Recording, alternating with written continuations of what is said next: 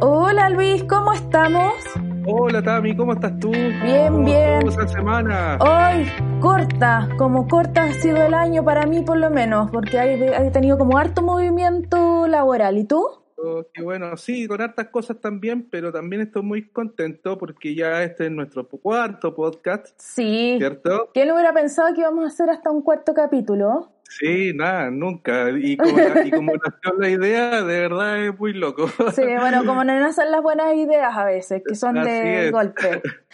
Eh, Luis, nosotros tenemos una conversación bien especial el día de hoy, ¿verdad? Sí, claro. eh, mira, hoy día vamos a hablar del gran concepto y vilipendiado concepto denominado SEO. SEO. SEO. SEO, ¿qué Eh, es SEO? Y hoy, día, y hoy día tenemos una gran invitada. Ella se llama Karen Bravo y nos es experta en esta materia. Y le pido a Karen, hola Karen, buenos días, ¿cómo estás? Hola, buenos días. ¿Cómo estás, Luis Tamara? Hola, muy bien, qué gusto tenerte Muy aquí. bien. Qué bueno que Bueno. estés acá. Oye, Karen, mira, primero que nada, Gracias por eh, la invitación. Eso te, te- muy contento porque estás con nosotros y en el fondo queremos saber de ti cuál es tu experiencia, la experiencia profesional y, y cómo llegaste a ser tan capa en, en términos de lo que es el SEO. Si nos puedes dar una pequeña introducción de quién eres para que te conozcan. Así es. Eh, hola, muchas gracias. Eh, gracias por la presentación. Eh, experta, estamos en proceso, aprendiendo cada día más. Esto es una gran información que todos los días se va renovando, así que estamos con muchas ganas de poder lograrlo algún día. Les cuento un poco de lo que, de, en el fondo, cómo llegué a esta, a esta mm, especialidad. Yo eh, parto estudiando mi pregrado en Ingeniería en Marketing en la Universidad Diego Portales. Eh, y luego trabajé durante alrededor de 12 años en marketing tradicional. Después me di cuenta que, la, que empezó a generarse una transformación digital, por lo tanto debía eh, actualizarme y decidí hacer un diplomado en marketing digital, un Digital Marketing Manager en la Academia MacPC, donde me di cuenta que venía una tendencia muy potente de trabajar de manera digital eh, y mucho más globalizada. Entonces, desde ahí parte mi inquietud en entender de qué se trataba este mundo de los community managers o de la publicidad pagada, eh, la publicidad orgánica, etc. Y luego, me, en- después de trabajar en, tra- forma tradicional, eh, eh, logro construir una, mm, una de marketing digital y desde ahí parte este proceso cuando realizo un MBA en gestión de negocios y comienzo ya a definirme como, mm, como especialista ya en el área de Google, que me interesa bastante. Eh, y, así me voy enfocando y, y de esa forma llego al posicionamiento orgánico SEO. Y desde ahí trabajo, desde mi plataforma de agencia de marketing digital, también como profesora de, la, de distintas aristas de marketing digital y sigo profundizando ya en este tema que, que me apasiona. Qué bueno. Oye, entremos entonces en materia, ¿por qué te parece? Partamos. Ya pues.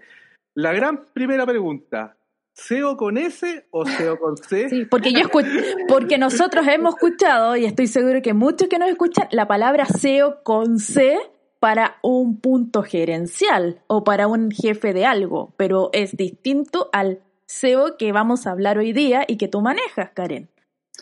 Efectivamente, es bien, eh, son tan similares, solo se diferencian por una S y una C. Entonces me ha tocado muchas veces que me preguntan en qué trabajo. Ah, qué interesante. ¿Pero qué es eso? Me dicen. ¿Qué es eso del SEO? Ah, perfecto. Ah, pero ese SEO que, que en el fondo es gerente de empresas. No, no, no. Y ahí tengo que explicar de qué se trata. Entonces ahora vamos a explicar un poquito cuál es la diferencia. SEO y SEO con S y con C son términos que ya son comunes en el mundo del emprendimiento, ¿cierto? Y los negocios, ¿verdad? Corresponden a siglas de palabras en inglés cada una de ellas y que han sido asumidas como parte de nuestro vocabulario, ¿cierto? Pero sin embargo suelen confundirse. SEO con C, que por sus siglas en inglés significa Chief Executive Officers, espero haberlo dicho bien, Sí. representa la mayor posición gerencial en una empresa. Versus el SEO, que es el que yo manejo y los que vemos los marqueteros digitales, es Search Engine Optimization, que se refiere a la actividad que desarrolla una persona ¿ya? para obtener los mejores resultados en los buscadores de Internet. Esa sería la gran diferencia. Y también quería acentuar eh, cuál es el rol dentro de nuestra organización. Por ejemplo, el CEO que les hablaba, que era Chief Executive Officer o el manager, se refiere a la posición de un director ejecutivo de una empresa, ¿cierto? Es aquel que controla y administra una organización, el que tiene la mayor posición.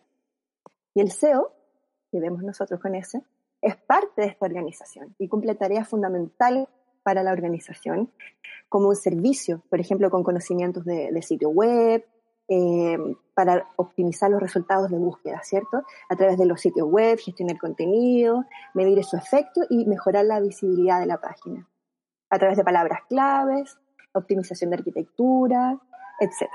Perfecto. Esa sería la gran, gran diferencia. Sí, perfecto. Vamos a dejar que pasen los bomberos. bueno, estas son cosas normales que pasan en podcast, así que no se preocupen. Bueno, Estoy llevando a tu casa. Dejaron prendida la estufa, la blanca. al podcast. bueno. Oye, oye, eh, bueno, en relación a eso eh, va mi segunda pregunta. Eh, ¿Cuál es la diferencia del, posicionamiento orgánico versus el pagado, PPC? Muy buena pregunta, Liz. Em, también esto es una gran confusión. Eh, la diferencia es que el Search Engine Optimization, el SEO, es un posicionamiento orgánico que se considera a través de la calidad de un sitio web. Eso esto se desarrolla a través del tiempo. Eh, no es perdona, que te, interrumpa, pero. ¿Ah? Perdona, que te, interrumpa, pero. Eh, ¿Qué es lo que significa orgánico? Orgánico es algo natural. Ya, perfecto. Es algo que se desarrolla sin pagar. A, través, de buenas acciones de calidad de un sitio web. Por ejemplo, es eh, cuando uno construye un sitio web, la, el ideal es que esta página sea atractiva, que tenga experiencia de usuario, que sea visualmente atractiva para las personas, que sea fácil de manejar, que tenga links de interés, eh, esté bien construida. ¿Y eso quién lo hace? Lo hace un SEO, a través de quien da ayuda de programadores y de nosotros mismos que nos especializamos en construir un buen contenido, que tenga una buena estructura, tenga eh, los metadatos bien ingresados. Esa sería básicamente eh, lo que hacemos los SEO. Es la optimización de un sitio web para lograr la clasificación más alta posible en las páginas de resultados de los motores de búsqueda. Perfecto, eso quiere decir que en forma natural tú vas a posicionar tu página web en la red, ¿cierto? Sí. Ya, perfecto. Versus el PPC que es pagado, que es el SEM, me imagino, ¿cierto? Sí, exactamente. Eh, regularmente la gente lo conoce como SEM, Search, Search Engine Marketing, marketing en motores de búsqueda pagado, pero, pero siendo más puristas, el SEM es, contempla un espectro más amplio, es todo lo que tú puedes pagar en, en marketing digital, en ads, puede ser social media ads, puede ser publicidad Google Ads, etc. Por lo tanto, nosotros para definir un poco más allá, eh, dentro de la del marketing pagado se llama PPC, que es pago por clic. Y me gustaría eh, destacar en este punto que estamos hablando del buscador Google, el más importante de todos los buscadores, porque podemos hacer esta, esta medición en distintos buscadores, como por ejemplo son Bing, Yahoo, eh, Yandex, que está en Rusia, eh, Baidu, que está en, China, y el nuevo que es DuckDuckGo también, que es un, tremenda, un tremendo buscador nuevo, que me, he fijado que muchos de mis alumnos lo ocupan, em, porque la gracia que tiene es que no genera cookies o rastreo de información, ah, qué bueno. versus lo que hace Google, que en el fondo genera mucho rastreo de información para generar buenos perfiles y, entregar buena segmentación. Ellos tienen otra forma de negocio. Nos vamos a enfocar en Google, ¿por qué? Porque el 98% en Chile, y similarmente, similar en algunos países del mundo, ocupamos Google. Entonces, este es el buscador que vamos a hablar ahora y vamos a hablar del posicionamiento SEM y SEO. Perfecto. ¿Ya? Perfecto. El último, de con respecto al Search Engine Marketing, que es el pagado, o PPC, es una forma de promocionar un producto o servicio directamente en las páginas de resultados del motor de búsqueda, pero a través de cada clic en un anuncio a una venta final. Perfecto. Eh, eh, Karen, bueno, Luis se saltó un espacio que iba a hacer esta pregunta, así que voy a aprovechar de utilizarlo. Eh, bueno, ya hablamos. Perdón, perdón, perdón, perdón. Ya, eh, bueno, ya hablamos de SEO, entendemos qué es el SEO, pero desde cuándo empezamos a utilizar SEO? Me refiero, ¿cuál es el origen? ¿De dónde proviene? ¿Y desde cuándo se comienza a utilizar en las páginas web? Si bien pareciera que siempre ha existido, me imagino que hubo un momento en que se tomó como parte de una estrategia de marketing y como sistema comercial, ¿verdad? Gracias por la pregunta, Tamara. Sí, exactamente. Vamos a hacer una contextualización de cómo empezó el SEO en el mundo. Es bien interesante. Nos vamos a remontar brevemente, en términos históricos, a la origen de la web. ¿Ya? ¿Cómo partió todo esto? Es a lo que hemos llegado ahora, la evolución. Mira, esto debería, esto se atribuye a varias personas y conceptos eh, continuos de transformación, pero el más, el hito más importante es el caso de una persona que se llama Vannevar Bush, que en 1945 confecciona un paper que se llama ¿Cómo deberíamos pensar? Y lo que hace en este paper es plantear que la humanidad está proporcionando tanta información, imagínense en el año 45, y ya no teníamos alcance para asimilarla. Entonces se le ocurre generar un paper que habla de este diseño, de, ayuda en el fondo de recopilación de información, que le pone, lo define como MEMEX Memory Index Expander. ¿ya? O memoria expandida, en donde visualiza él en un escritorio, como nosotros llamamos ahora los computadores, eh, una máquina eh, súper futurista para la época, donde, que podría contener tarjetas perforadas que contuviese eh, contenido, imágenes y audio. Entonces, siendo el principio de la, de la multimedia per se, para tener el acceso a todos los medios disponibles. Esta fue la primera gran idea en el mundo que generó la evolución de lo que ahora tenemos considerado como un computador de escritorio. Bueno, esta idea nunca se desarrolló, pero gracias a él conocemos la, la, forma de interfaces que todos los computadores tenemos hasta la actualidad. Luego, en 1960, otro hito importante, nace ARPANET, ¿se acuerdan? Un proyecto militar en Estados Unidos que desarrolla el protocolo de comunicación y control de Internet. De ahí vamos evolucionando. Esto es muy largo, lo vamos a hacer bien acotado. Pero esto era, este desarrollo de la, del, de, estar conectados en el mundo nace en, ese, en 1960, ¿ya? Pero la, quien la democratiza es en 1990 Tim Berners-Lee, el científico de la CERN, el que democratiza este acceso a la información para que sea pública. Y desde ahí él comparte sus archivos de una forma muy básica ¿eh? y la documentación y nace el concepto del World Wide Web. Triple W. Exacto. Entonces ahí comienzan a aparecer los negocios a través de que la democratizan, empiezan a generarse empresas que empiezan a utilizar este buscador extraño que le permite como un tipo de, amarillas de publicidad, ¿se acuerdan? Lo que nosotros tuvimos en unos tiempos atrás, ¿se acuerdan? Que llegaban sí, las publicidades, esos espacios gigantes de anuncio y tú tenías que buscar alfabéticamente lo que había y obviamente hay que pensar que el tiempo de gestión de desarrollo material y de logística al final a veces estaba para nosotros en el año 2020 desactualizado. Podía ser perfectamente un aviso que ya no, ya no esté funcionando. Exactamente. Era versus teníamos este tremendo buscador de información en estas páginas amarillas que nos llegaba cierta cantidad de tiempo en el año en las casas y la esperábamos con tantas ganas. estaba paralelamente formando estas amarillas digitales en el en internet. Entonces empezaron a incorporar empresas, se empezaron a interesar en la rapidez, la fluidez, como decía Tamara, de la actualización de la información y, comienza ya a evolucionar la forma de comunicarnos a través de, de, una página web. Y ahí aparece el SEO como concepto, ¿ya? Se podría decir que nace entre los años 93, 95, casi con las primeras apariciones de los buscadores, como les comentaba.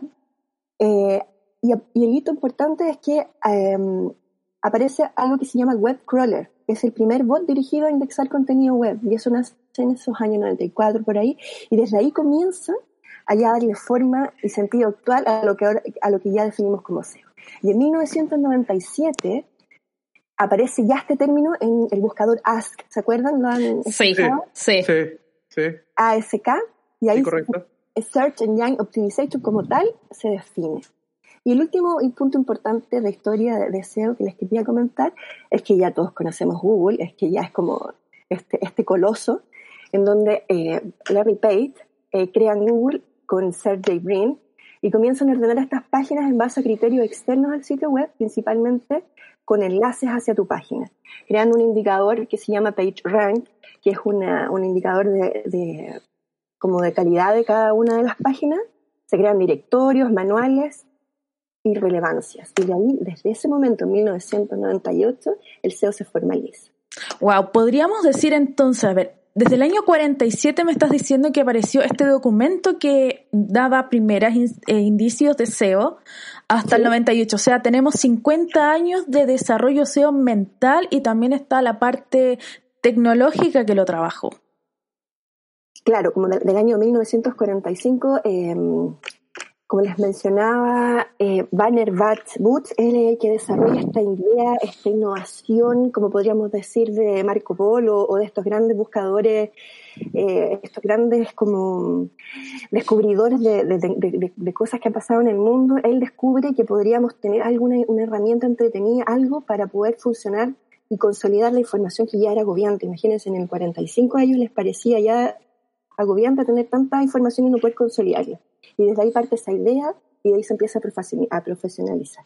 Wow, realmente interesante eso. O sea, como ya desde esa época se pensaba cómo lo podíamos hacer y bueno, vean, véannos ahora, tenemos lo más probable el 300% más de información que hace 60 años. Y ahora gracias al SEO y todo lo que es los buscadores podemos encontrar de manera más amplia y más detallada la información. Yo pienso en este señor Vane Barkut, el que definió que deberíamos tener este proyecto que se llamaba Memex, se llama así. ¿Cómo podría él estar ahora en este tiempo, en el 2020? ¿Qué, pensaría este caballero? Yo pondría a ese caballero, a Orson Welles y a Simón viendo qué está pasando. Uno que trabajó las leyes de la robótica, uno que ve efectivamente su mundo distópico y el tercero viendo cómo realmente la información ya está fichada, es tan fácil de encontrar y está a la altura de tu bolsillo. Isaac Asimov, ese escritor, también tienes toda la razón. ¿Cómo sería para ellos ver la robótica, el concepto de la robótica actualmente y también la tecnología, cómo se une tanto al cuerpo humano y al ser humano? Impresionante. Sí. Bueno, volvamos un poco a nuestra guía de podcast. Eh, volvimos ahora al concepto de SEO, Karen. Tenemos entendido que hay un tipo de SEO que se llama on-page y otro que se llama off-page. ¿Cuál es la diferencia entre estas dos líneas de SEO? El SEO, el posicionamiento orgánico, eh, me gustaría reforzar la idea, si a alguien no le ha quedado claro, es cuando uno, por ejemplo, está en su casa y abre el computador y ahí está la barrita de Google, ¿verdad? Entonces uno pone, necesito eh, comprar zapatos. Y uno busca, ¿cierto? Y en, el, en la primera página, que se llama SERP, C-E-R-P, ¿ya? Search Result Engine Page, pero se denomina como primera página, salen resultados. Zapatillas en una tienda retail que no vamos a mencionar, un aviso pagado, otro aviso pagado, mira, en esta otra tienda, en esta otra tienda, en esta otra tienda, y luego abajo salen resultados orgánicos, que es el SEO, que son anuncios que no están pagados por ninguna plataforma, porque está construida bien la página. Entonces, los algoritmos de Google, cuando ve que hay una página bien construida, van a estas arañitas o estos crawlers y dicen, y escanean la página, tin, tin, tin, tin, y dicen, ya, está bien hecha y tiene las palabras claves necesarias para comprarte la zapatilla, entonces las sube a esta primera página las, y las posiciona en buenos lugares. Karen, ¿te puedo hacer una consulta? Sí, claro. Mira, eh, corrígeme si estoy equivocado. Cuando uno hace una campaña en, en Google Ads y en el fondo define las palabras clave, estas palabras van con una subasta, ¿cierto? Sí. Ya, perfecto. Ahora, muchas personas creen que poner más lucas significa que vaya a estar mejor posicionado. Yo tengo entendido que no es tan así porque va a depender del contenido que tenga tu, tu, campaña, es que Google lo posicione en, quizá en una mejor posición o no. ¿Estoy equivocado o no? Muy buena pregunta, Luis efectivamente la gracia que tiene el marketing digital y la, fascinación que a mí me provoca es que democratiza las empresas. Yo puedo competir como pequeño emprendedor, si yo genero, por ejemplo, fabrico muebles, ya puedo competir con una gran marca. Voy a nombrar una marca para poder hacer referencias, por ejemplo, Falabella. Entonces, ¿qué pasa? Si la persona, el anunciante, como se dice, el que hace, el, que genera este aviso para publicarlo pagado en, en Google, hace un buen aviso y yo hago un buen aviso, lo construyo con buenas palabras, con mi sitio link, eh, web bien indexado, con descripciones uno y dos con el teléfono, cuando hago una buena construcción de un anuncio, yo puedo incluso, eso se llama tener un nivel de calidad en la subasta.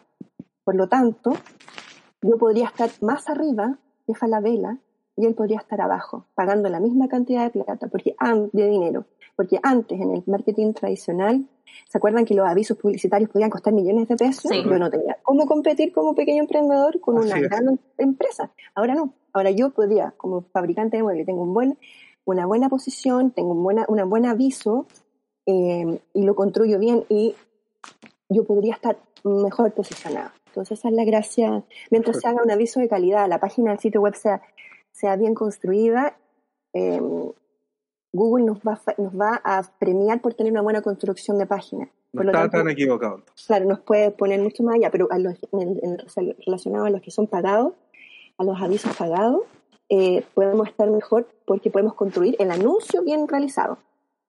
Y nos da soporte del SEO. Porque el SEO en sí nos da, eh, cuando está bien construido, nos, nos da un buen ranking de calidad. Pero cuando es un anuncio ads, se apoya que la página esté bien y si está construido bien el anuncio y la página está bien desarrollada, ahí son criterios, son 200 criterios en promedio que son secretos ahora para antes se exponía a Google.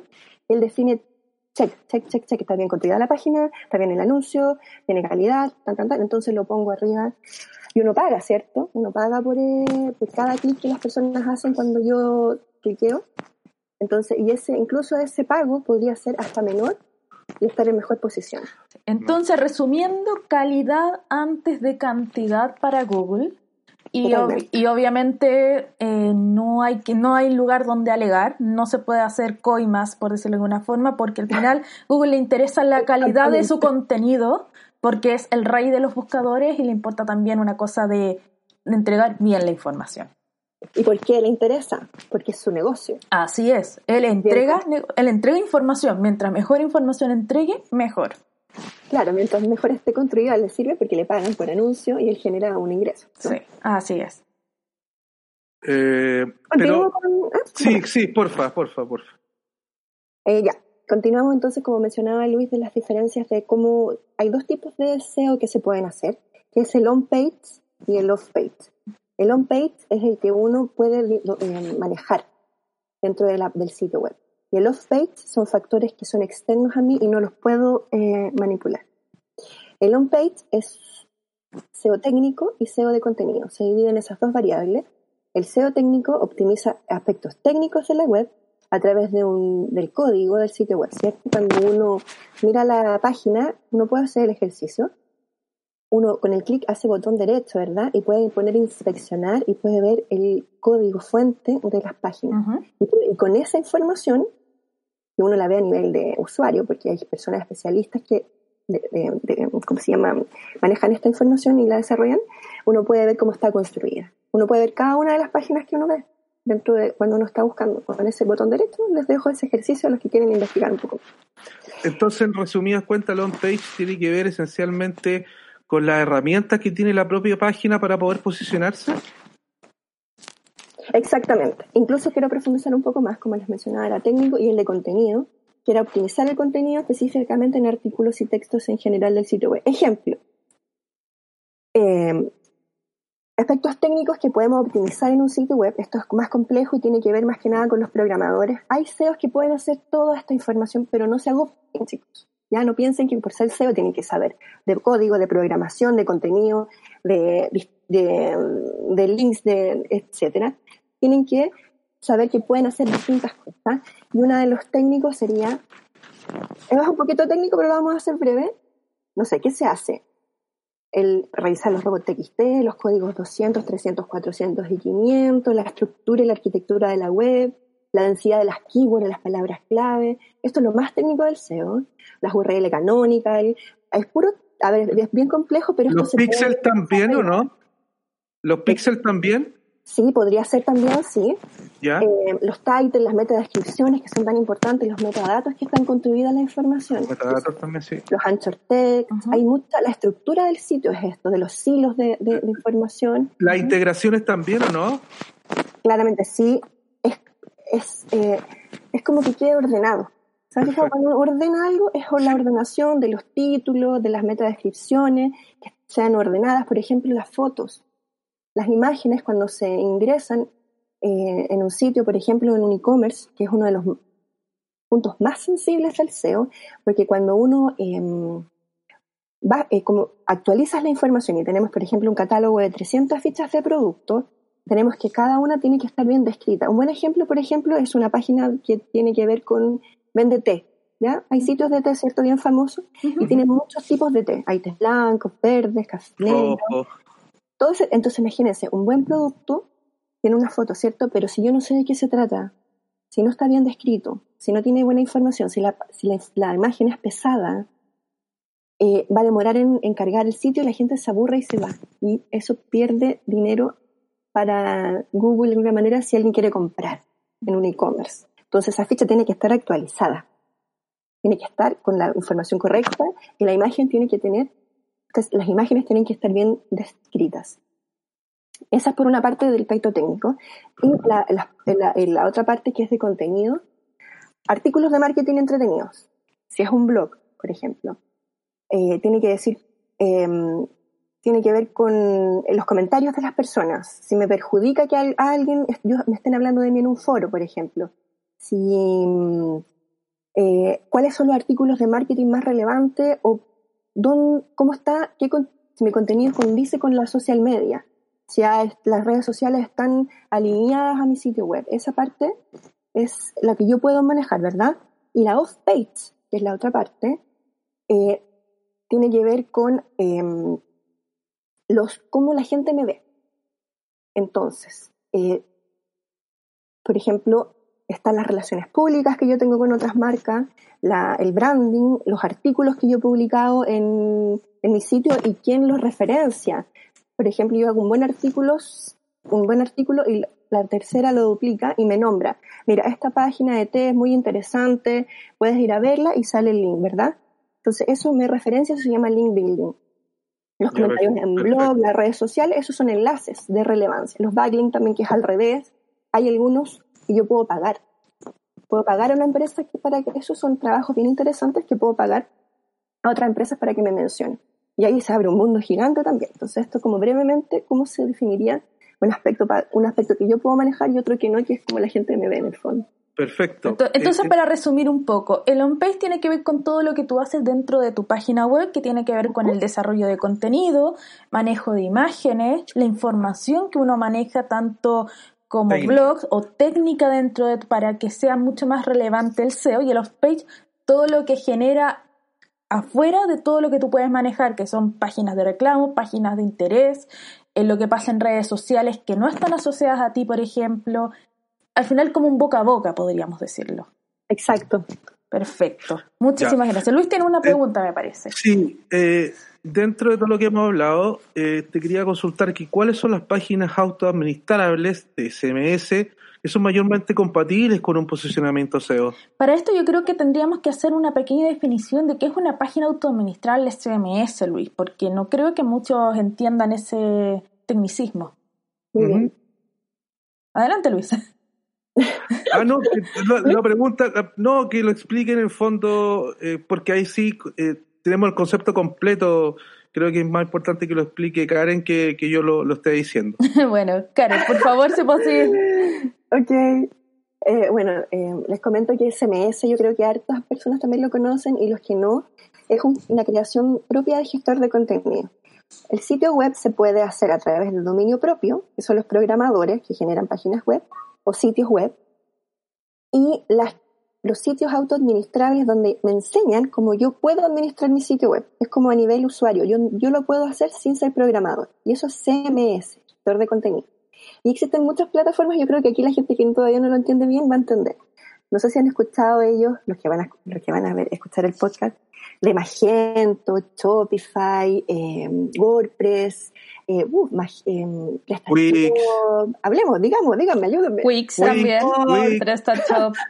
Todas las páginas externas que te ayudan a armar tu sitio de una manera un poco más amable sin tener conocimiento de desarrollo. Al final, Correcto. no es Lo que pasa es que yo, no quería contestar la pregunta porque yo tengo yo tengo un cariño por un por un CMS autoadministrable y además la página nuestra está hecha en eso. ¿Qué es Wix? Que, que es Wix en el fondo. Entonces, Sí, a veces parecemos que estamos patrocinados por Wix. Claro, no, no estamos ganando eso- ningún no, peso con Wix. eso, por e- por eso no quería en el fondo contestar la pregunta, pero pero en el fondo eh, Wix eh, para nosotros ha sido una, un- una página autoadministrable bastante interesante porque tiene muchas herramientas que son fáciles de, utilizar, como otras también, como WordPress, como dices tú.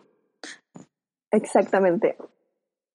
Pero Eh, creo que depende, bueno, eh, hablando de eso, las páginas al final, la página web tiene que armarse dependiendo de la página administrable que desarrolle tu empresa. O sea, hay especializados en e-commerce, como hay otros especializados en conceptos más comerciales. Otros como solamente necesito una página web que muestre mis productos. Sí, totalmente.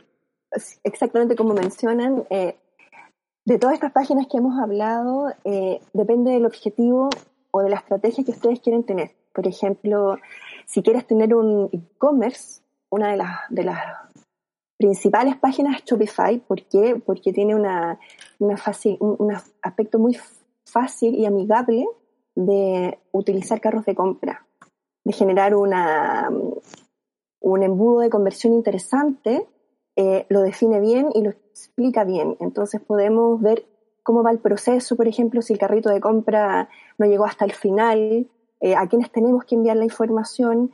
Entonces es muy, muy friendly, como se dice, de poder eh, tener un, algo un poco más complejo que es cuando tenemos productos a la venta, ¿verdad?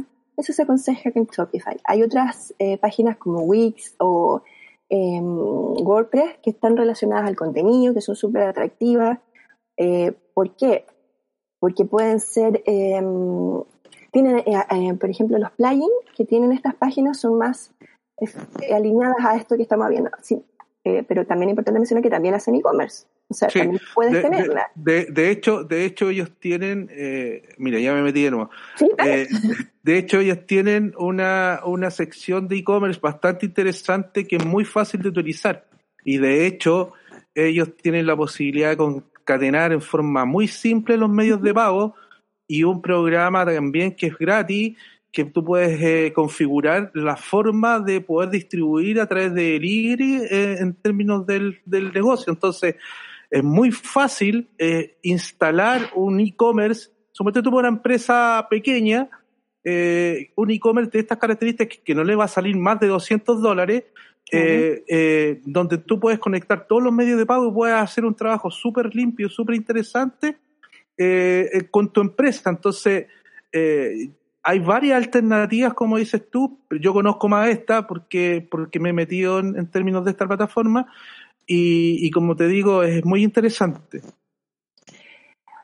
Exactamente como lo mencionas. Eh, regularmente todas las CMS tienen, mucha, eh, tienen atributos y tienes que ver cuál consideras tú que podría ser el mejor para tu caso en particular. Por lo tanto, buenas y malas no hay. No, claro. van a depender de lo que tú quieres. Un ejemplo que en realidad mucha gente no, no lo considera, y como somos, yo soy SEO, en general lo, lo, lo, tenemos en consideración, es que hay páginas especiales para SEO, para optimizar los sitios web, porque hay que indexar mucha información. Entonces, por ejemplo, ¿por qué llego a esto? Porque las páginas, auto, las páginas de dominio propio hay que pedir al programador que actualice, ¿verdad? Y esto se da mucho en las empresas, en las grandes empresas. Por lo tanto, eh, una página una de las páginas autoadministrables muy buenas para hacer SEO, no necesitar a un, a un programador, es Magento y PrestaShop. ¿Por qué? Porque son tiendas que puedes hacer, si quieres vender a nivel internacional o quieres hacer un buen SEO a nivel, a lo mejor a llevar una empresa internacional o nacional, es súper escalable. Entonces tiene muchas eh, extensiones, digamos, de alguna manera dentro de la página para poder mejorar esta, esta, estas partes. Uh -huh. Y las menos preparadas, menos preparadas para hacer SEO, ¿ya? son Shopify y Salesforce. Y Salesforce es muy cara, porque tienes que comprar algunas cosas, entonces complejo. Ese es un dato que quería dar a los que les gustaría hacer SEO en, en dentro, dentro, de las mismas, te voy a hacer otra pregunta, dentro de las mismas páginas autoadministrables, el concepto autoadministrable, como tú dices, es cuando yo, sin tener ningún conocimiento de programación, puedo acceder a crear una página súper dinámica, respons responsiva y todo el tema, ¿cierto? Sí. Eh, dentro de este concepto, eh, muchas personas, o sea, mi, mi, pregunta esencialmente es que, y que va más allá, a lo mejor me estoy saliendo del tema, pero, pero es como tú, como tú, yo también me apasiono, eh, eh, ha tenido una merma en aquellas personas que son programadores, que son, que, que, trabajan en el negocio de desarrollo de páginas web, porque se han visto en el fondo, eh, tienen un competidor muy duro porque muchas personas han, decidido esencialmente ellos generar su propia página web en vez de estar pidiéndole a un programador específicamente que les hagan la página porque a lo mejor su página no es tan eh, eh, específica y que puede manejarse esencialmente en formas más básicas.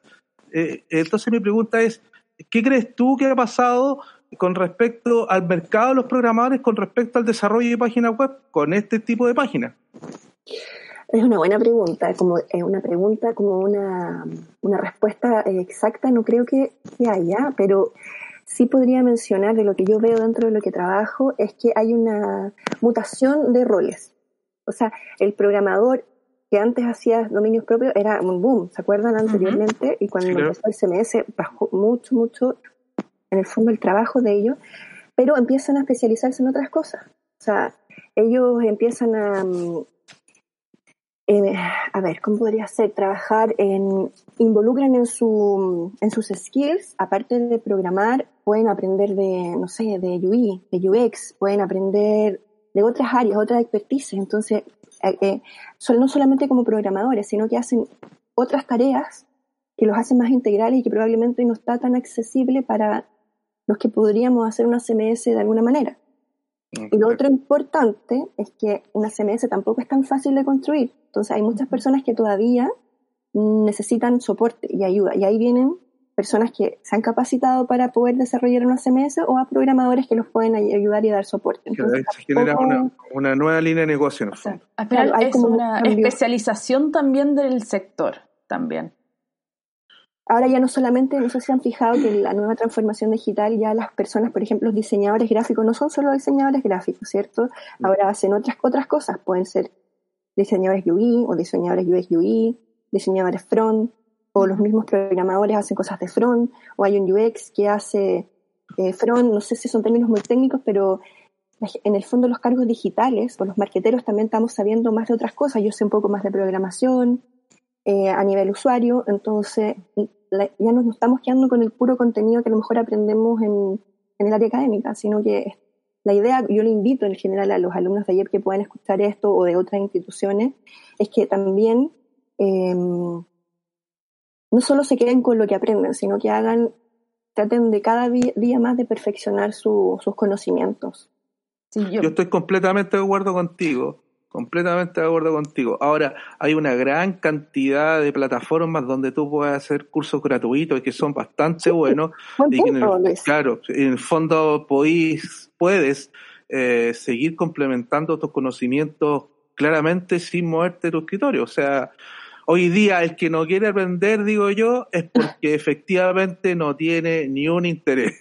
Exactamente. Solo quiere saber lo mínimo. No hay excusa que valga. No hay excusa que valga. Si nos hubiéramos quedado con, con, solamente lo que aprendimos en el colegio y en la universidad, no estaríamos haciendo este podcast y tampoco estaríamos haciendo otros proyectos con Luis y en general.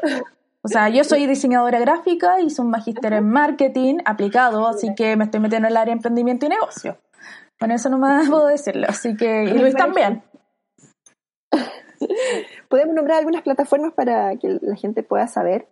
Eh, se puede aprender, ¿se acuerdan? Udemy. Sí, ah, sí, Udemy sí. está. Eh, eh, Udemy está X, que es una página española. Está, hay otras que no me acuerdo. Triana. Claro. Triana, doméstica ah, también. Ah, está Google Active. Acá, Academy también. Acá, Google Academy, Google Academy que tiene como, Google Academy que es súper interesante porque tiene como 25 o 30 cursos gratis con certificación, ojo, es muy, muy interesante. Y está siempre YouTube, que es un gran profesor universitario en todo. Uno puede especificarse, aprender más cosas de lo que aprendió con YouTube. Yo siempre lo he dicho. Espectacular, sí. Sí. Eh, sí, bueno. volviendo un poco también a la área de SEO. Eh, en las áreas del posicionamiento orgánico SEO, Karen, eh, ¿qué áreas puedo trabajar? ¿Puedo trabajar en todas o hay alguna en particular, en particular? ¿Hay algo más específico para aprender cuando eres un profesional del SEO? Muy buena pregunta. Mira, para partir esta pregunta, eh, me gustaría mencionar algo que quedó pendiente, es que hay páginas, de web, páginas web que su valor puede ser de 200 mil pesos, por ejemplo, pero hay páginas web que pueden costar 50 o 100 millones de pesos. Sí, claro. Las páginas de emprendedores que cuando partimos es de 200 mil, eh, ¿qué significa que ese es el valor? Es el valor tasable en el mercado, digamos, por la construcción de información que tienen dentro, ¿verdad? Correcto. Pero, por ejemplo, si vemos un, no quiero mencionar marcas otra vez, para publicitar. Hablemos de una marca de bebidas que tenga el logo rojo con blanco. Exacto. O, por ejemplo, una marca de ferretería muy importante nacional. Que tiene una Eh, casita. Una, que tiene una casita que es un e-commerce enorme de información, tiene mucha información. Imagínense la- la- la- la- el, el departamento de marketing de esa, de esa empresa, Ah. debe ser enorme. No, Entonces, terrible. Esa pa- una de las páginas, las, gran- la- las grandes páginas cuestan muy caro por la cantidad de personas que trabajan. Imagínense la información que hay que optimizar todos los días. Y también la especificación es de que- cliente. Es lo que yo te decía, en el fondo, bueno, a lo mejor me expliqué mal, que el, el- el- el- el utilizar una de estas plataformas eh, que cuestan en el fondo de un costo más bajo, esencialmente es cuando uno está empezando a hacer un, tipo de emprendimiento. Claramente cuando tu, tu, tu, tu trazabilidad, en el fondo, tu aumento en términos de venta y tu data en términos de transacciones aumenta, claramente tienes que empezar a pensar ya en otro tipo de plataformas porque claramente eh, eh, ahí tienes otro tipo de negocios que el dato y todos los demás que todos sabemos y que esencialmente eh, pasa por eso, pasa porque cuando tú empiezas a crecer, claramente tus necesidades son otras. Claro. Perfecto. Por lo tanto, todas las, las eh, como las se profesionalizan de alguna manera, se hacen más complejas y empezamos a, a incorporar eh, database, inteligencia artificial, ahora se han fijado Big Data. Big Data, los chatbots también. Correcto. Cuando uno escribe y pregunta algo, ya no hay una persona de por medio, sino que uno escribe y hay algoritmos que ya están construidos, hay personas encargadas de esto, entonces hay muchos cargos que se abren. Imagínense esta página, si uno es emprendedor y empieza a crecer, qué bonito es la trazabilidad, como decía Luis, de ir viendo cómo vamos agregando cosas más sofisticadas cada vez más. Creo que uno de Lo- los mejores lo- ejemplos lo- nacionales es Gringlas. Gringlas está trabajado bajo el sistema Shopify. Y, ejemplo. y bueno, ellos venden vasos, pero también, bueno, también tiene que ver con el storytelling porque no todo su material piensa en vendo vasos eh, hechos de botellas, sino que estoy entregando trabajo a recicladores, estamos trabajando por un mundo mejor, tienen guías de reciclaje, venden el concepto de reciclaje y de reutilización más que vasos. Y es todo, bueno, y es todo eso y han generado una gran base de datos, un nicho y la página ha aumentado también su impacto a nivel nacional. Lo importante de esto es que esencialmente antes, cuando tú querías construir una página web, tenías que tener muchos recursos. Hoy en día ya no, no es necesario tener muchos recursos. Puedes empezar en el fondo a emprender, tiene una página que puede ser muy atractiva en términos visuales y puede en el fondo acceder a este tipo de tecnología. Eso es lo importante, yo creo, no sé. Eh, como- eh, perdón, antes interrumpo sí, un poco lo que sí. decía Tamara, que es muy interesante. Green Glass es un gran caso de estudio chileno. Para Sí. mí, yo lo, lo menciono bastante en clases, por lo que conlleva, es un sitio de de um, e-commerce muy interesante, muy social, y sobre todo ellos hicieron una página aparte, el dueño que se llama Oski, Sí, haciéndola. haciéndola.com es Excelente. súper generoso porque él hace un descargable, un PDF con muchos datos de interés y les invito a buscarlo que es un PDF que tiene información de referentes de marketing, de páginas, de cómo empezar un e-commerce, también eh, muy interesante para que lo puedan eh, que buscar. Hacen cursos online, webinar y siempre están actualizando información. Yo creo que es una buena empresa de referencia Sí. chilena. Volviendo Qué al bueno. tema de la página de Gringlass, Shopify tomó el caso como caso de estudio. Hicieron también en YouTube un video Ujú. explicando junto a Oscar, el creador de la empresa, cómo inició todo lo que es el golpe y volverse a, a, a sentar en el escritorio de todo cómo es el desarrollo de esa empresa.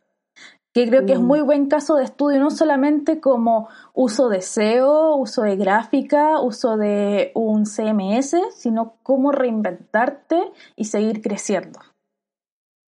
Es un buen caso, Tamara, sí. Definitivamente es, uno de los referentes que tenemos nacionales.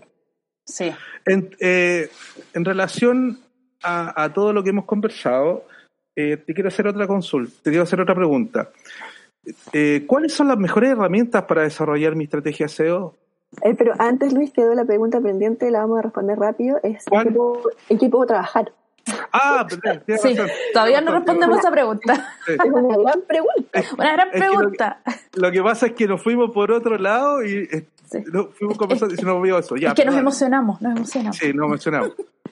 ya. el SEO se divide prácticamente en enlaces en contenido y en código, ¿verdad? No, hay, hay SEOs que son multitarea, que podemos, pueden ver la construcción eh, de los enlaces y la estructura interna, otros se pueden encargar del contenido y otros, perdón, del código, perdón, del contenido y de los enlaces que es la parte externa. Entonces, podemos definir, ya, idealmente sería que todos, que pudiéramos hacer todo, pero no se estresen, porque ahí uno se puede especializar en ciertos aspectos de SEO, en contenido, en estrategia de SEO, en, en, en hacer copywriting de SEO específicos, trabajar en empresas y como sabemos SEO, aparte de, ser un buen contenido, de generar eh, engagement, también podemos saber cómo son estructuras correctas. Por ejemplo, un ejemplo muy corto es que una palabra, una palabra clave no se puede repetir muchas veces porque es repetitivo y eso el algoritmo de Google es tan inteligente que lo va a penalizar. Entonces la idea es ocupar sinónimos. No podemos poner, por ejemplo, la taza verde, la taza verde, la taza verde 20 veces, porque eso qué pasa cuando eso sería em, malas prácticas de SEO. Porque así el algoritmo ve tanto eso que lo indexa más fácil. Es una cosa media técnica, pero si nosotros ponemos cosas de sinónimo, esta linda taza que contempla tal cosa y de un color especial, por ejemplo, es una táctica que se ocupa para contenido de no ser repetitivo y que sea un contenido aparte atractivo. Bueno, es mucho más largo, pero especialistas en contenido, los que trabajan el código, que es amplio, y también la persona que podría estar eh, dedicada a ver los enlaces externos, hacer relaciones públicas, a ver el tema de las menciones, de ver los link building, podríamos hacer uno, dos, dos o tres, o todas las anteriores, bueno, ninguna no, pero, pero dedicarnos en ciertos aspectos específicos. Perfecto. Eso sería como, como la respuesta. Perfecto, muchísimas gracias. ¿Y, en relación a la pregunta que te hice, ¿la repito o no? Repítela mejor, Luis. ¿Cuáles son las mejores herramientas para desarrollar la estrategia? Hasta ahí, había quedado, no lo había entendido. Perdón, ¿Sí? ¿Cuáles son las mejores herramientas para desarrollar mi estrategia de SEO? mejores herramientas. Sí, correcto. Nosotros para hacer el SEO necesitamos ocupar herramientas digitales que están eh, disponibles en los buscadores. Em, hay algunas que son pagadas y otras que son gratuitas. Por excelencia, la más importante es SEMRAT, S-E-M-R-U-C-H. SEMRAT es una herramienta internacional que se puede buscar, la, se puede generar una auditoría SEO completa Podemos ver la calidad de las keywords, cómo están compitiendo. Podemos ver, eh, eh, por ejemplo, nuestros links. Em, podemos ver un montón de información relacionada a la página y a la construcción, cómo está la velocidad. Podemos ver un montón de cosas. Pero el problema de SEMrush es que es pagada, es premium. ¿Qué significa eso? Que es unos días gratuitos y lo otro es pagado. Por lo tanto, hay que definir ahí si va a ser un trabajo continuo si se paga o no se paga. Pero como experiencia, para que sepan, yo los invito a que se, a que se inscriban y estén el tiempo que es gratuito para evaluar si les interesa o no. La segunda eh, página que me gustaría mencionar, o sea, la herramienta es eh, Google Search Console, que también es una búsqueda de keyword interesante que pueden definir eh, cómo están buscando las personas nuestra página. Es gratuita, hay que ingresar el, el, dominio de nuestra página, el dominio, y, y nos da un informe. Y la tercera es Screaming Frog, que es una de mis favoritas, que es una, plataforma descargable, que es una rana verde, que es, no, pesa y se puede dejar en el, computador. Em, y nos va a entregar un informe de los links, si hay algunos links, eh, unas URLs de nuestro sitio que están duplicadas, si el contenido em, no, está repetido, es bien técnica, pero creo que es, es, bien efectiva y es gratis. Y es pagada, pero cuando ya es demasiado, cuando tienes demasiados clientes. Entonces también los invito a descargar Screaming Frog. Screaming Frog, ¿cómo lo deletreas, Karen? Screaming, S-C-R-A-M-I-N-G, F-R-O-G. Y tiene, y tiene un eslogan como de, perdón, un logo de una ranita verde. Exacto. Que creo que muchos les van a interesar ese como para hacer pruebas con el Google Search. Sí, pero en general el que más, repito finalmente, el que más se ocupa es el SEMrush, SEMrush porque analiza los competidores, busca nuevas palabras claves. Creo que analiza hasta el precio de, creo que analiza hasta las ads que están y cuál es el valor que tienen, ¿no? Es tremendo, tiene mucha información, pero sí se, mm, eh, hay que pagarlo después, eso es lo único malo. Sí, hay que ver si efectivamente está dentro del presupuesto de la persona que lo va a usar hace mucho más fácil estas tareas de, de, SEO, las hace más ágiles. Entonces no es tan complejo de ir buscando una a una porque hay distintas herramientas ¿ah? eh, para poder hacer SEO, millones, muchas. Pero esta es una, una de las más relevantes.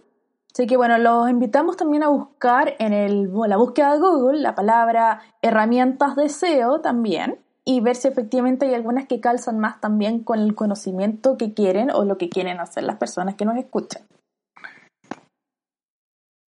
Dentro de, terminamos con esa línea de herramientas. Ahora me gustaría hablar un poco, Karen.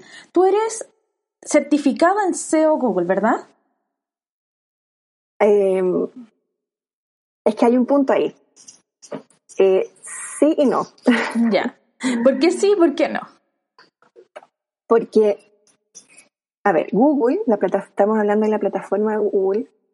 Em, nosotros en publicidad pagada, nos podemos certificar en las Skill Shop de Google.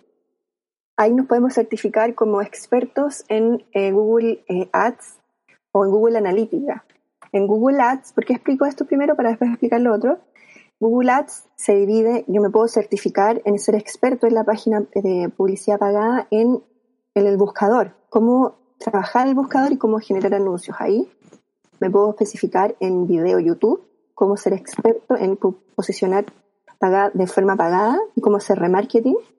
Me puedo certificar eh, por em, la otra em, plataforma por aplicaciones también, que hay una certificación.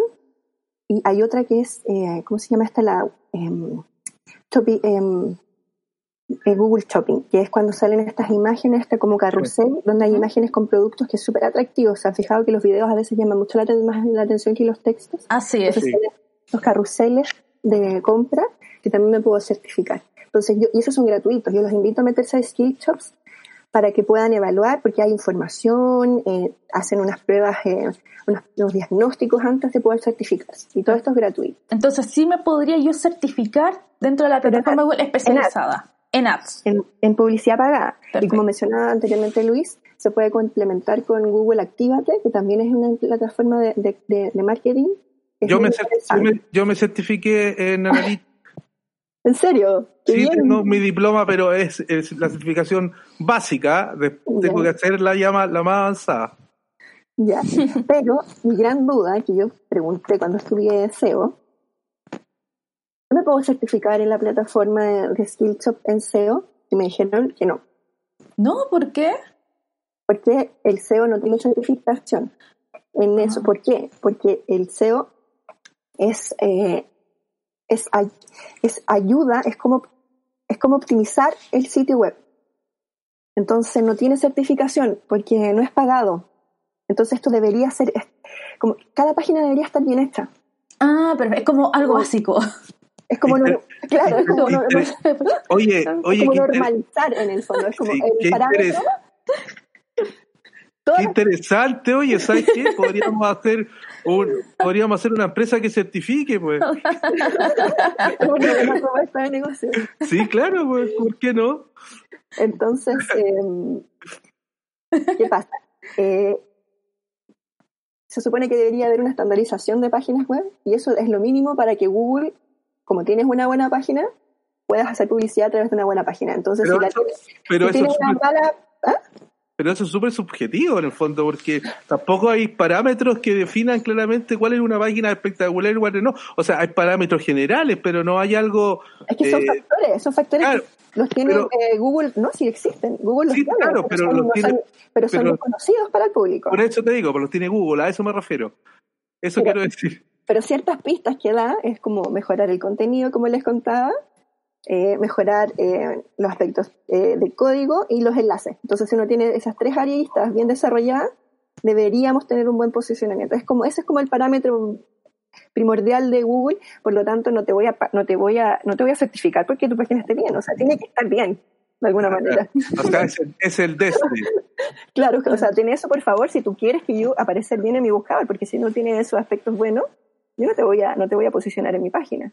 Oye, Karen, eh, ¿existen charlas o seminarios o conferencias relacionadas sobre esto, sobre el SEO mundialmente? Ah, no, pero antes de, de- de esta parte de, certificación de SEO, para cerrar, Luis, que te No, no, tranquila. que mm, sin embargo, SEMrush, que es la tremenda plataforma de SEO, tiene, tiene certificaciones propias. Entonces, Ah. puedes certificarte de alguna manera, no en Google, pero sí en otras, eh, en otras plataformas que podemos investigar, y en este momento Sí. se- la que puedo mencionar es SEMrush, hay otras. Entonces, dice- Haspot, Haspot también te puede es perfecto. Entonces, te quieres especializar, mira, aquí hay un curso de SEO que te puede interesar. eh, estamos no sé, especializados en, quieres saber más de contenido SEO, especialistas y te dan y diplomas, ¿ah? Te Sí, sí, lo diplomas, pero son bien puntuales en cosas específicas, pero así como una gran plataforma de, para, para certificarte no existe. Mm, Hay Perfecto. cursitos ahí. Creo que hay, creo que hay uno en Crejana que es pagado, pero no sé qué tal es. Claro, pero en general yo aconsejo que los más técnicos podrían, como quieren ir más allá, se metan a Senrat, investiguen todo lo que aborda este programa y las certificaciones que tiene. Eh, y lo otro, en Chile se están, eh, en general, ¿dónde aprendo SEO, verdad? Esa es una gran pregunta también. Sí. Hay academias eh, que están eh, impartiendo eh, grandes cursos de marketing digital. Los pueden buscar en internet, academias, eh, academias nacionales. de- de- claro, pueden buscar y van a encontrar. Y también eh, hay instituciones que están eh, dentro de su área de marketing digital, están teniendo cursos de SEO. Entonces, todavía es una materia que está bien, no es tan masiva, está como recién partiendo, pero sin duda estoy segura que se van a abrir más academias y más lugares claramente con el tiempo. Oye, esa es una oportunidad muy grande para ella, por el fondo, para agregar valor a lo que está dentro de su carrera, ¿o no? Sí. El tema es que como es tan, no es tan fácil de manipular porque no es tan exacto, tiene muchos factores, eh, en general en las empresas eh, hay que insistir en que tengan eh, profesionales de SEO. Entonces, como tal, es difícil. Ya en Europa están súper eh, más, mucho más masificados, tienen equipos de trabajo, que son 10 personas. Pero acá en general el que hace SEO es bien particular. Estas empresas grandes pueden tener un SEO, pero también hacen SEO y hacen otra cosa. Entonces, de a poco van a ir dándose cuenta de la imp- dándose cuenta, sobre todo ahora con lo que está pasando con la pandemia, lo necesario que es tener un sitio optimizado. Entonces va, va a empezar a necesitar el mercado requerir de estos profesionales. Bueno, ahí en el fondo me contestaste también la pregunta que te hice. En el fondo, sí existen charlas, seminarios, conferencias relacionados con el SEO mundialmente. Ahora, existen. sí, Te voy a dar un ejemplo corto. Ya, perfecto. Un, el gran evento para nosotros como SEOs que nos encanta es, se Ujú. llama SEO Day. SEO Day, el día del SEO. Sí, es un evento único donde especialistas de marketing y SEO se juntan. Y Perfecto. ahora, como estamos con temas de pandemia, vía streaming. Ah, qué bueno. Qué mejor. Entonces cele- celebramos este SEO Day, que es un evento para expertos en posicionamiento web. y ¿Ya se marketing. realizó ya o no? Sí, te Ah, cuento. Donde, oh. re- donde se relatan, pero hay una buena noticia, donde se relatan mediante ponencias, charlas y técnicas, herramientas y metodologías las más actuales Mm. del mundo SEO. Donde se realiza, antes de que pasara lo de la pandemia, eh, se realizó en Perú, en México, en Argentina, en España. Entonces, los SEOs se mueven para allá y es una tremenda charla que dura ponencias de dos días, donde hablan los expertos, que es fascinante, y exp- eh, ellos exponen cosas específicas. Entonces, uno se va actualizando y vas eh, generando mucho contenido, mucha información. Entonces, como este año fue el tema de la pandemia, se realizó en abril y fue webinar y fue gratis. No te puedo creer. Entonces yo les, si quieren, les puedo dejar el link después. donde Perfecto. Pueden Sí, ver esta favor. charla Sí, correcto. Eh, online que están grabadas desde abril y cómo podría, y para que vean cómo fue y cómo se va a seguir realizando, porque lamentablemente ya no, Tami, ¿la podemos, la podemos, poner en el canal de YouTube, te parece? Eh, sí, sí, lo vamos a poner en el canal de YouTube. Bueno, para que no nos sepan y nos están escuchando, el podcast se encuentra en Evox, Spotify y en YouTube. Tenemos un canal de YouTube especial para guardar toda la información y también donde nos pueden encontrar. Así que eso. Así que los invito como SEO feliz para que vayan y vean este gran SEO, SEO Day, que es como nuestros gurús de SEO. Están están trabajando, se interesan mucho en estos COD y pueden aprender mucho más. Perfecto, mira, yo por mi parte ya eh, eh, me quedaron claros muchos conceptos, así que eso, eh, te agradezco mucho, Karen, todo. No sé, Tamara, ¿tú tienes alguna otra pregunta?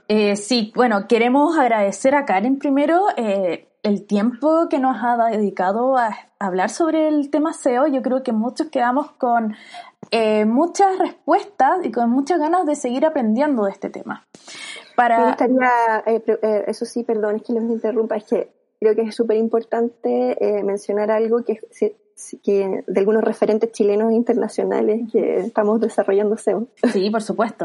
Somos como la, la fraternidad SEO, así que les quería decir algunos, ¿puede ser? Sí, por, supuesto. adelante, te los iba a pedir. Ya, eh, algunos referentes internacionales, los más populares son Neil Patel, Neil Patel, lo pueden encontrar en, Google, después les voy el dato, y es un tipo que de los 16 años que partió con esto y es un gurú eh, internacional, no solo del SEO, sino que del marketing, pero en general él da muy buen contenido. Está regular, me llama mucho la atención los nombres de los, de los exponentes, Avinat Skowski, Danny Sullivan, eh, Robert Blankenship, ahí se los voy a después dar, y Brian Dean. Hay pocas mujeres, pero estamos en el intento de que, lamentablemente el, SEO es muy masculino, pero estamos dando la pelea para que sea femenino y sea equiparado. en Chile, aparte Karen, eh, la experta, eh, ¿qué otro experto hay? Eh, bueno, internacionales, quería mencionarle a Leida Solís, que la busquen. También ella, ella como mujer nos da un buen referente internacional porque hace consultorías, así que, y tiene, es autora de un libro que, de, que se llama SEO. Así que para que la busquen a la, a la Leida. Y en Chile, ah, aparte, aparte de ti, obviamente. y las invito también a que conozcan, o los invito también, a que busquen www.mujeresenseo.com. Hay un listado de mujeres que están desarrollando cosas súper interesantes en distintas empresas muy importantes, SEO. Excelente, excelente.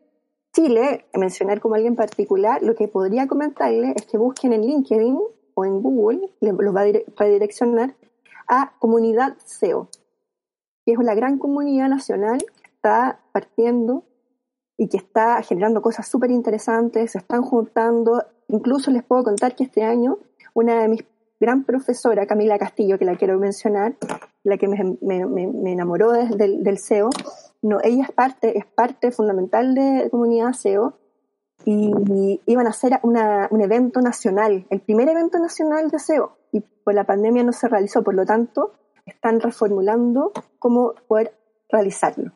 Así que eso sería como lo que les quería comentar que está pasando actualmente. Estaríamos allá entonces. Sí, Karen, muchísimas gracias por tu tiempo y me gustaría también para cerrar este podcast que nos invites a seguirte en alguna red social o en alguna página que tú administres relacionadas a tu conocimiento, no sé, tu LinkedIn, por ejemplo.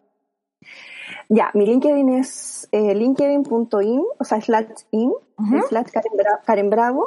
Ahí subo algunos contenidos y también en mi página de alcance digital, en Instagram lo pueden encontrar, alcance digital, que es mi página, mi página web. Y yo también la hice en Wix, que también me gusta mucho. y, los invito a que la vean también, que ahí voy subiendo eh, contenidos también interesantes. Excelente. Muchísimas gracias, Karen, nuevamente con tu, por tu tiempo, por tu buena onda y por todo tu conocimiento. Sí, sí, te agradecemos mucho. Eh, fue una conversación muy interesante, muy entretenida. Así que muchas gracias por participar en nuestro podcast. Eh, muchas gracias por la invitación. gracias. Que estés muy, muy bien, muy entretenido.